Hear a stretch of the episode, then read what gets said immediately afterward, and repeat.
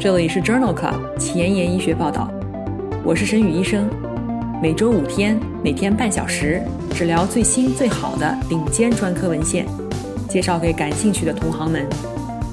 Journal Club 是双周刊，分十个专科话题，这一周五天分别是心脏血管星期一，呼吸重症星期二，消化肝胆星期三，神内脑外星期四和内分泌代谢星期五。别忘了关注公众号，订阅我们的节目哦。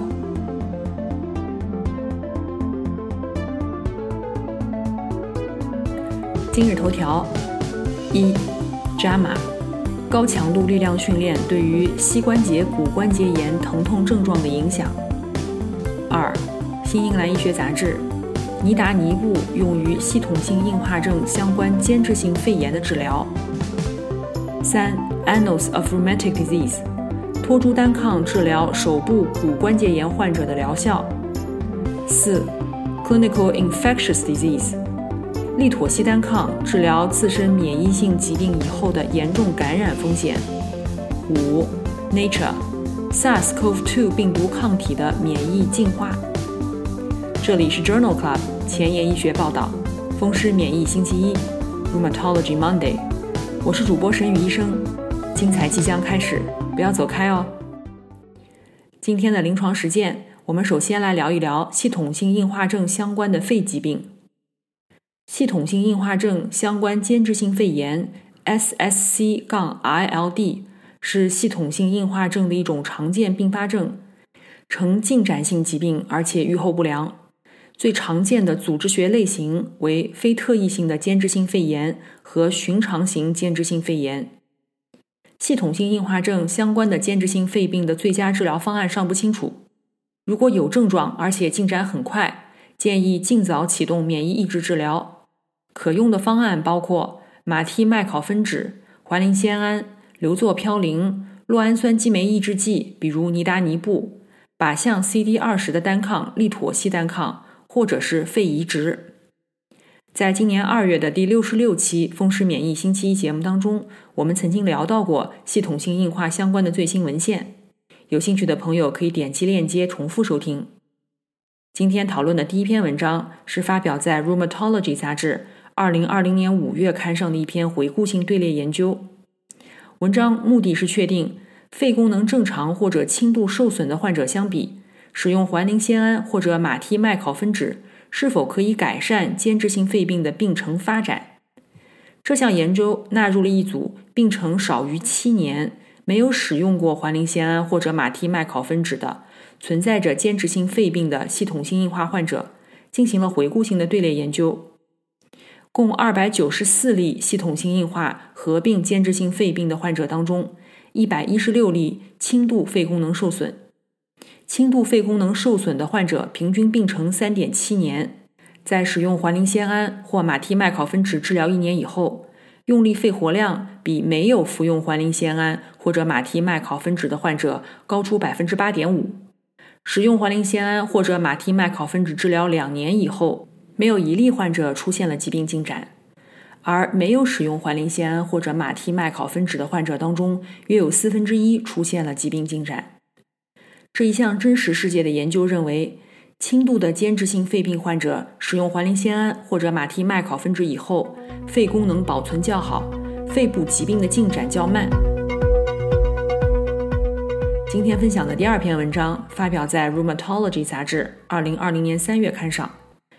这项队列研究讨论的是脉冲震荡法测定系统性硬化症患者小气道功能障碍。系统性硬化症患者小气道功能障碍的患病率和临床意义仍然有待充分阐明。这项研究的目的是通过脉冲震荡法评估小气道功能障碍的发生率，并确定是否与选定的疾病相关特征和呼吸相关生活质量有关。这项研究对于九十四例系统性硬化症患者和九十三例对照组的患者小气道功能进行了测定。其中百分之二十一的系统性硬化症患者存在小气道功能障碍，其患病率与对照组相比高出近五倍，而且这与呼吸相关生活质量差距有显著相关。在四分之一的系统性硬化症患者中，虽然没有出现间质性肺炎的影像学表现，但是已经存在了小气道功能障碍。约三分之一的患者至少存在一个小气道功能受损的表现。这些患者往往表现为局限性系统性硬化症，病程较长。这项队列研究认为，小气道功能障碍可能是系统性硬化症肺部疾病的一个相关特征。对于呼吸相关的生活质量有着重要影响。今天分享的第三篇文章讨论的是尼达尼布用于治疗系统性硬化症相关肺炎。这篇文章发表在二零一九年五月的《新英格兰医学杂志》上。尼达尼布是一种靶向 PDGF、VEGF 和 FGF 的酪氨酸激酶受体阻滞剂，在临床前期的模型当中表现出抗纤维化和抗炎的作用。这项随机对照研究目的是评价尼达尼布治疗系统性硬化症相关肺炎的疗效和安全性。共招募了五百多例患者，随机接受尼达尼布一百五十毫克 BID 或者是安慰剂五十二周。入组时，约有一半的患者表现为弥漫性皮肤性系统性硬化症，百分之四十八的患者在基线时接受了梅芬酸盐治疗。在主要终点分析时。矫正以后用力肺活量的年变化率，在尼达尼布组为每年减少五十二毫升，安慰剂组每年减少九十三毫升。第五十二周时，改良 Rodnan 皮肤评分和圣乔治问卷评分较基线无显著差异。腹泻是最常见的不良事件，尼达尼布组发生率为百分之七十五，安慰剂组为百分之三十一。这项 Census 研究认为。在伴有系统性硬化症的间质性肺炎患者当中，服用尼达尼布的患者用力肺活量年下降率低于安慰剂组，而且没有观察到对于系统性硬化症的其他系统的表现获益。尼达尼布治疗组腹泻等不良事件发生率更高。下面再分享两篇 Census 研究的亚组分析。第一篇文章讨论了。尼达尼布剂量调整方案治疗系统性硬化相关性间质性肺炎患者的耐受性。在 Census 研究当中，入组患者随机接受150毫克 BID 和安慰剂治疗，出现不良事件可以中断治疗或者减量至100毫克 BID。在52周时，尼达尼布组有75%的患者报告了腹泻，因此停药的患者比例占6.9%。在尼达尼布和安慰剂组当中，分别有百分之四十八和百分之十二的患者减量或者是停药。不良事件导致了百分之十六和百分之八点七的患者永久停药。与尼达尼布相关的不良事件，按照年龄、性别、种族和体重的各个亚组当中都是相似的。患者用力肺活量的变化与剂量调整无关。这项亚组分析认为。尼达尼布治疗系统性硬化症间质性肺炎不良事件发生率高，剂量调整十分重要，以减少不良事件，改善依从性。第二篇亚组分析发表在《Lancet 呼吸病学子刊》二零二一年一月刊上。这项亚组分析讨论的是尼达尼布联合梅芬酸盐治疗系统性硬化相关间质性肺炎的疗效。在 Census 研究当中，尼达尼布组二百八十八人当中，有一百三十九人当时正在服用梅芬酸盐。这项亚组分析评价了尼达尼布联合梅芬酸盐治疗系统性硬化症相关间质性肺炎的疗效。在基线时使用梅芬酸盐的患者，联合治疗以后，肺活量的年平均下降速度为四十毫升。梅芬酸盐联合安慰剂每年下降六十六毫升。联合治疗组稍有改善，但没有统计学差异。亚组分析当中也没有发现联合用药对于用力肺活量年下降率有任何显著影响。在一项事后分析当中，联合治疗组的预测用力肺活量下降大于百分之三点三的比例，显著低于单药治疗组，风险比为零点六一。这项亚组分析认为，尼达尼布降低了间质性肺病的进展。梅芬酸盐和尼达尼布联用是一种安全的治疗选择。临床工作繁重琐碎，无暇追踪最新研究，但主任又天天催着写课题吗？那就订阅播客 Journal Club 前沿医学报道，每周五天，每天半小时，这里只聊最新最好的临床文献。想知道哪一天是你感兴趣的专科内容吗？一定要关注我们的公众号 Journal Club 前沿医学报道。今天临床实践的第二部分，我们来聊一聊骨关节炎。骨关节炎是最常见的关节炎，发病机制当中有很多重要的因素，包括生物力学因素、促炎因子和蛋白酶等。症状主要是症状性关节组织病理性改变引起的疼痛和关节功能改变。所有的骨关节炎患者都存在关节软骨、骨骼、滑膜和软组织的病理改变。骨关节炎的治疗方法包括非药物治疗、药物治疗和手术治疗，目的是缓解疼痛、改善功能以及改变骨关节炎进展的危险因素。尽管研究很多。但是，改变疾病病程的疗法仍然欠佳。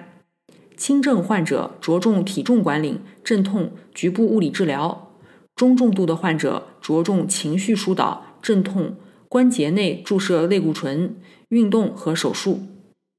在去年十二月份的第三十六期《风湿免疫星期一》节目当中，我们曾经聊到过骨关节炎及其治疗，欢迎重复收听。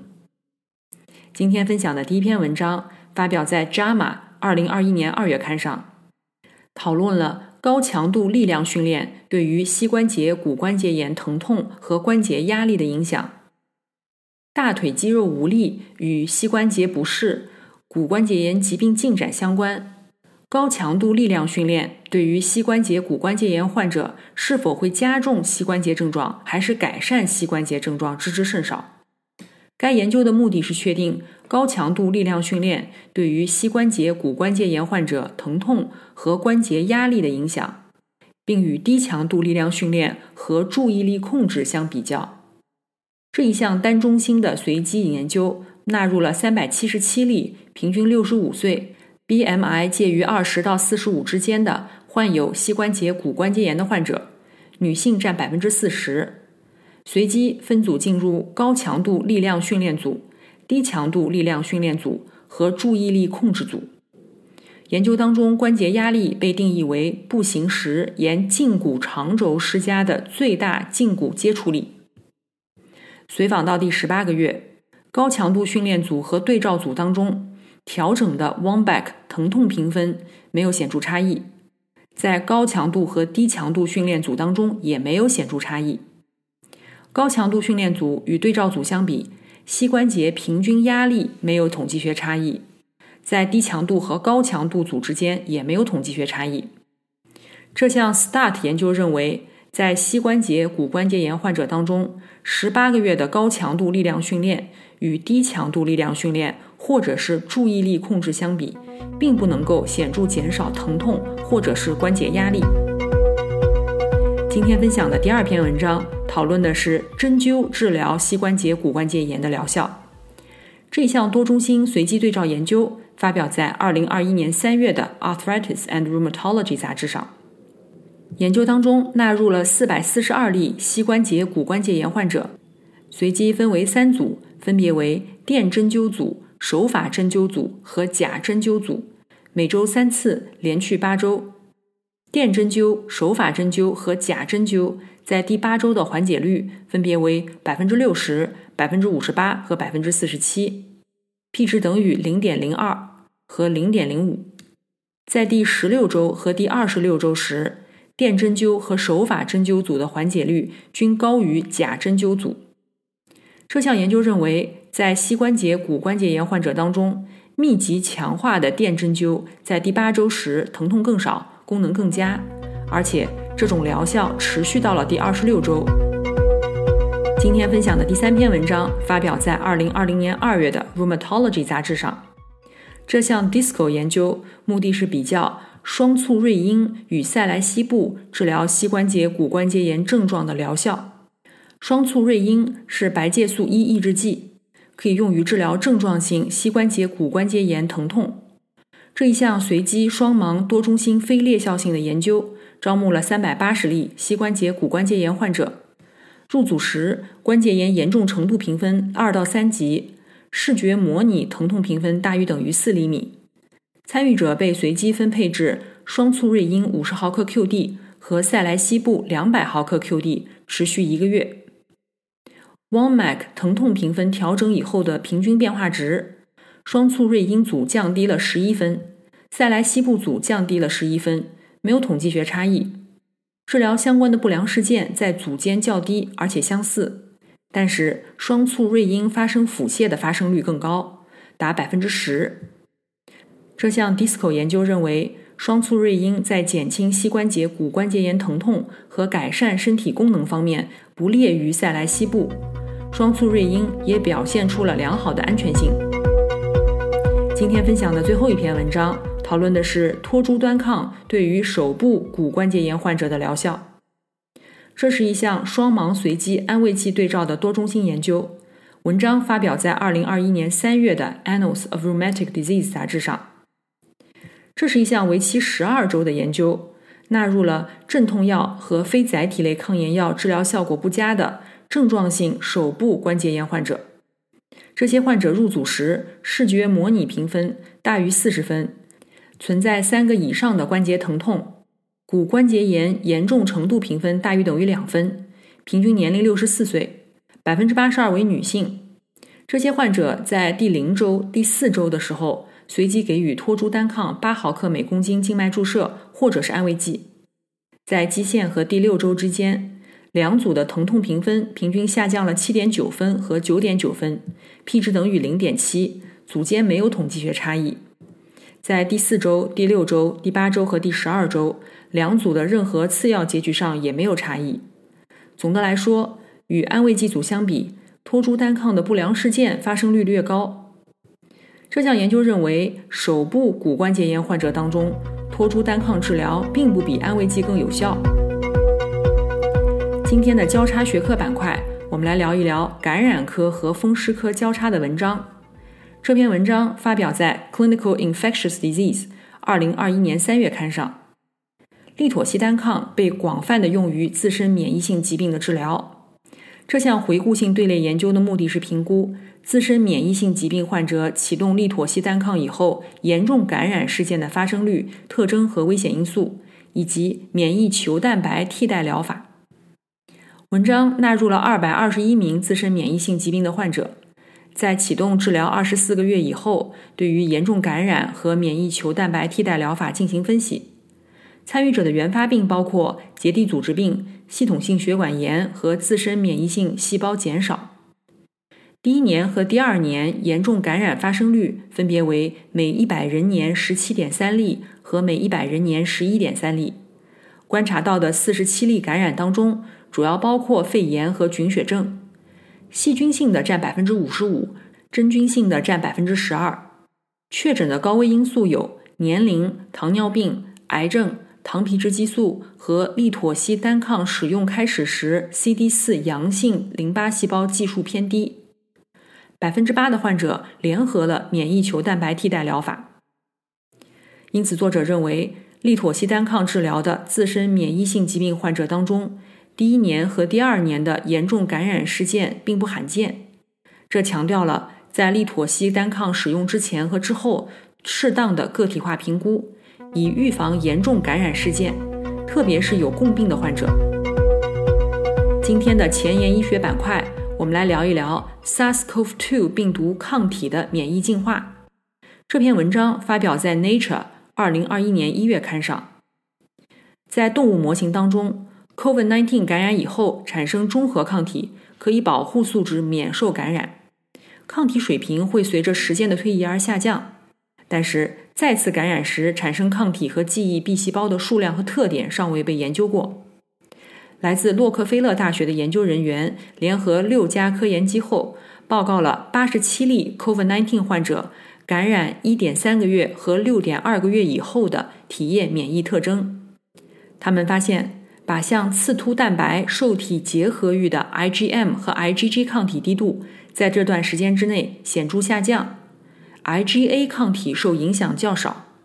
相比之下，受体结合域特异性记忆 B 细胞的数量在感染六点二个月以后保持不变。在 COVID-19 发病六点二个月以后，记忆 B 细胞持续进化，它们表达的抗体体细胞高突变。更显著地抵抗了受体结构域的突变，效力增强。在 COVID-19 发病四个月以后，约有一半的无症状感染小肠内仍然存在有病毒核酸和免疫反应。这项基础研究认为，SARS-CoV-2 病毒在发病六点二个月以后持续存在，相应的记忆 B 细胞免疫反应也持续存在，并且适应了病毒的变异。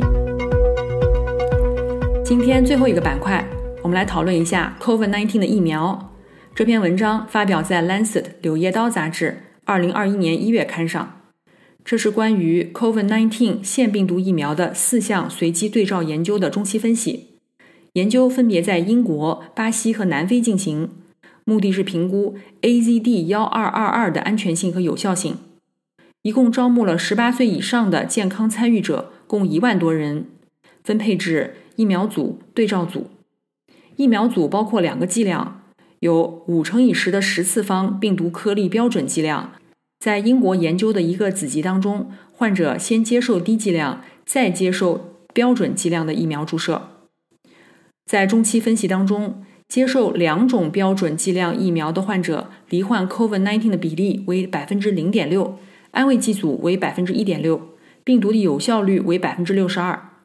低剂量加标准剂量的疫苗组感染率为百分之零点二，安慰剂组为百分之二点二，疫苗的有效率为百分之九十，总体疫苗有效率为百分之七十。从第一针注射二十一天开始，有十人因为 COVID-19 住院，两人重症，一人死亡，均在对照组。中位随访三点四个月以后，发生了八十四起不良事件，对照组九十四起。只有三人被认为与干预相关。这四项随机对照实验的中期分析认为，COVID-19 疫苗 AZD 幺二二二具有可接受的安全性，而且对于症状性的 COVID-19 有效。今天的节目就聊到这里。如果你真心喜欢我的节目，不用给我点赞，现在就去转发分享吧。像我一样，把知识免费的分享给需要的朋友。明天是泌尿肾内星期二，精彩继续，不见不散哦。